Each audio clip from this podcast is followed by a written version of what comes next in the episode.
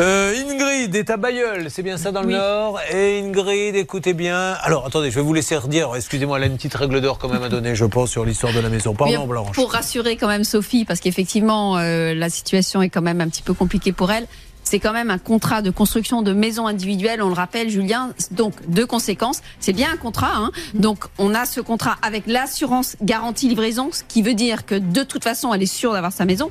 Bah, pour l'isolation, ils vont trouver une solution, hein, peut-être le faire par l'intérieur au lieu d'extérieur. Et aussi, elle va avoir des pénalités de retard. Elle a déjà écrit à l'assurance qui lui a dit qu'elle faisait son enquête.